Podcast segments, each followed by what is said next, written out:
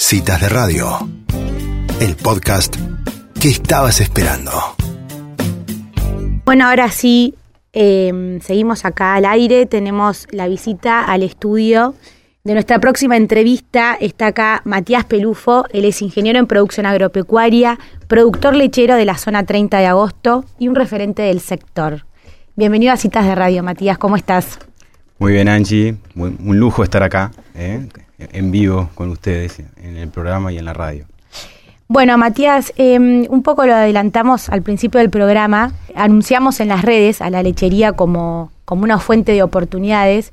Y qué mejor que preguntarte a vos por qué sostenés o cuáles son las oportunidades del sector, a pesar de que eh, cuando pensamos en esta actividad en Argentina, lamentablemente lo asociamos más a crisis o a pymes que cierran o a que nunca que el tambo nunca frena, ¿no? que no tiene feriados o horarios duros. Está bueno hablarlo desde las oportunidades.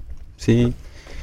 Bueno, este, obviamente uno para hablar de, las oportunidades de la lechería descarta un montón de otras cosas que las vivimos cotidianamente y, que estamos inmersos ¿no? en, esta realidad por ahí que es, es difícil, pero es difícil para todo el país. Dentro del país la lechería genera muchas oportunidades eh, de, empleo, de, empleo de calidad, de empleo no solo en la producción, sino también en la parte industrial. O sea, nosotros este, producimos leche sobre una base eh, agrícola, que es, que es la mejor del mundo, en Argentina, la más eficiente del mundo.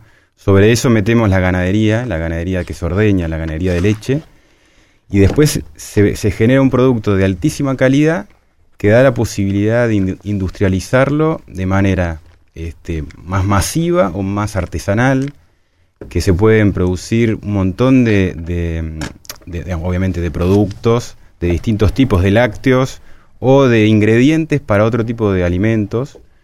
Lo bueno de la leche es que tiene una altísima concentración de, proteína, de grasa, es decir, eh, es cuestión de la imaginación y de la innovación y de, y de, y de investigar un poco y, todo el tiempo están saliendo productos nuevos desde ese origen. Y también en lo productivo. Eh, hoy uno puede ordeñar con robots.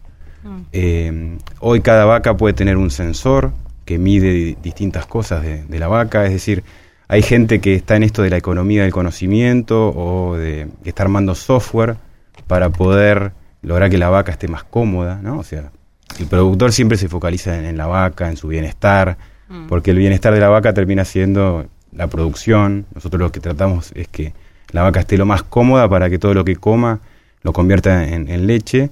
Entonces, por ahí en, esta pequeña descripción uno va, viendo un montón de posibilidades de negocios y de puestos de trabajo, de iniciativas, muchas de emprendedores que no necesitan ser muy grandes. O sea, también tenés todas las escalas dentro de la actividad, ¿no? Mm. Em, entonces, bueno, un poco por eso digo que es, es una oportunidad. Obviamente, como la lechería se desarrolla en la medida que el país se desarrolle, entonces, este, bueno, dependemos un poco del contexto, pero aún así uno ve pymes, por ejemplo, industriales que progresan, que progresan a pesar de esta pandemia, por ejemplo, o productores que, que de a poco van teniendo cada vez más vacas, o empresas que han generado sistemas como el nuestro, donde salen emprendedores nuevos, jóvenes que se profesionalizan en la actividad y terminan poniendo su propio tambo, que por ahí llegan con un título o sin ningún título, arrancan de operarios y terminan siendo empresarios tamberos, ¿no? O sea, ah. hay oportunidades. Como todo, o, por ahí la lechería se especializa mucho en la capacidad personal, o sea, la capacidad personal y la capacidad de formar equipos. Los que mm. pueden hacerlo pueden llegar muy lejos, muy, muy lejos, y uno ve eh, casos muy concretos dentro de los últimos años por ahí uno ve el promedio y bueno, en un país que se achica, en un país que, realmente su economía se viene achicando por persona, hay, hay mucha gente que creció dentro de la lechería. Por ahí por eso digo que está llena de oportunidades, sobre todo para gente entusiasta, gente que esté dispuesta a progresar, a capitalizarse a través de trabajar y mm. obviamente con, con algo de esfuerzo personal, pero no todo es esfuerzo. O sea, no todo tiene que ser esfuerzo, hay que usar mucho el ingenio y hoy en día tenés, tenés posibilidades de, de, usar, qué sé yo, este, tecnología. Obviamente ya no se ordeña más a mano, ya se usan máquinas. Em, cada vez las máquinas son más sofisticadas. Este, entonces, tractores. O sea, hoy no hay mucha excusa para, para hacer todo manual. conviene muchas veces hacer inversiones para que sea todo más fácil, ¿no? ¿Qué tal, Matías? ¿Cómo andás? Hola, Elisa. Eh, siempre se ha, se ha como trascendido en, en, la parte pública de que hay, ha habido bastante pica entre los productores y las industrias, por ejemplo, más las pymes industriales. ¿Cómo ves ese, ese vínculo o esa relación y si ha mejorado o si han podido como eh, mejorar un poco esa relación de la cadena en todas sus, sus fases? Sí, la transacción de la leche, o sea, el, el, para el productor de leche el precio es lo más importante de su negocio y para el industrial es su, su materia prima principal que depende mucho de ese precio inicial para poder construir valor eh, sobre eso. Entonces, es normal que haya ahí una puja por tratar de lograr un precio justo. Eh, ahí tenés como dos opciones o dos características. El que directamente genera una grieta y despotrica contra el otro, de ambos lados puede pasar. O la gente que decide generar confianza, que se, se, sienta con la otra persona, entiende su negocio y por ahí por momentos lo, lo aguanta. Che, mira, la verdad que no te puedo pagar más que esto. Este, ahora en pandemia este, no se vende una pizza, entonces no vendo mozzarella, aguantame un mes. Y del otro lado también, che, mirá, la verdad que la soja, el maíz, el balanceado se me fueron muy altos, este, necesito más precio o necesito un adelanto para hacer una inversión. La realidad es que hay que generar confianza. Es este, el país y la actividad la vamos a cambiar en el metro cuadrado, en la relación con el cercano, ¿no? O sea, tratar de que el que trabaja conmigo o el que, o el que es mi cliente en realidad eh, le vaya bien o entender un poco por qué puede o no puede pagar más en vez de generar tantas suspicacias y desconfianzas. ¿no? Mm. Matías, en esto que hablas de, de, está bueno ver la lechería también como el grupo, digamos, humano y, y esto que decís, capacidad de, de, de, formar equipos, el entusiasmo personal, ¿no? Como que es la parte humana de la actividad. Eh, yo me imagino una cadena muy grande que involucra la lechería, por esto que mm. vos decías, ¿no? De las oportunidades miles que hay en cada eslabón. ¿Cómo es la comunicación, digamos, entera, total de ese, de toda esa cadena? ¿Cómo lo sentís vos en nuestro país hoy? A, ese, a esas conversaciones o esos diálogos que hay entre los distintos eh, personajes, ¿no? Sí, sí, sí. Sí, eh, la, la, lechería argentina tiene un fracaso que es el de las cooperativas. Mm. Básicamente no todas las cooperativas. La Sancor eh, fracasó, fracasó al menos en su, en su, en su idea original. Eh, entonces estamos como en, en la, en la, en la post-cooperativa, es decir, tratando de buscar nuevos mecanismos eh, o sea, nuestros competidores en el mundo, por ahí, ahí mezclé un poco, pero bueno, por ejemplo, Nueva Zelanda, Australia, Estados Unidos, tienen muchas cooperativas que funcionan muy bien. Entonces, eso los hace muy competitivos, ¿no? Ah. Nosotros tenemos una tendencia más individualista y, y se generan a veces este, estas desconfianzas entre lo que es las cámaras que nuclean la industria con las cámaras que nuclean la producción. Pero eh, hace unos años ya se formó una fundación donde se, se charlan estas cosas, o sea, ah. donde hay representantes de la producción y representantes de la, de la industria que de a poco han ido generando confianza y para ciertas cosas ya hay, hay buena comunicación. Siempre existen las, este, digamos, lo, los malentendidos o, o, siempre hay extremistas de todos los lados, ¿no? De todos los lugares, por ejemplo. Suponte que yo como presidente de una cámara me tengo que sentar a hablar con el gerente de, de una cámara industrial o de, o de Mastellón Hermanos de, de, la Serenísima, ¿no? Eh, yo trato de comunicarme con ellos, trato de tener una idea, siempre va a haber alguien de, desde la producción, por ahí que ya quebró la confianza con esa empresa y me dice no le creas nada. Claro. Este, bueno, eh, como dirigentes tenemos que poder llevar un poco más de mesura, tratar de, de, tener la expectativa de que siempre hay posibilidad de construir, de que el diálogo, siempre algo se saca del diálogo, por lo menos se hace... Eh, o sea, la, la, realidad es que es un trabajo que avanza poquito y que es largo y que es cansador. Por eso se entiende eh, que mucha gente se, se, se decepciona de eso, ¿no? Nosotros en la Cámara nuestra tenemos como una idea muy clara que uno hace tres gestiones. La gestión productiva, o sea, los tamberos producimos, y esa es la gestión a la que más tiempo le dedicamos. Después está la gestión comercial, que es el, el momento en el que negociamos por nuestra leche. Y después hay una, hay una gestión que no todo el mundo se dedica, que es la sectorial, mm. que es la de ir a hablar con, con los otros eslabones de la cadena y con, muchas veces con la opinión pública o con el gobierno. Y bueno, la idea, yo creo que la idea de fondo es tratar de que, bueno, el que no pueda dedicar, por lo menos que destine algún recurso para que otros se ocupen y que los que se ocupen lo hagan de manera profesional y obviamente de una manera transparente. ¿no? Entonces, ¿por qué se van quebrando las instituciones? Porque muchas veces los dirigentes eh, no son profesionales o no son transparentes. Bueno, Mm. la, la idea, por ejemplo, nuestra Cámara rota este, autoridades cada dos años. Eh, nuestro balance es, es, o sea, es en, en un estudio que es público.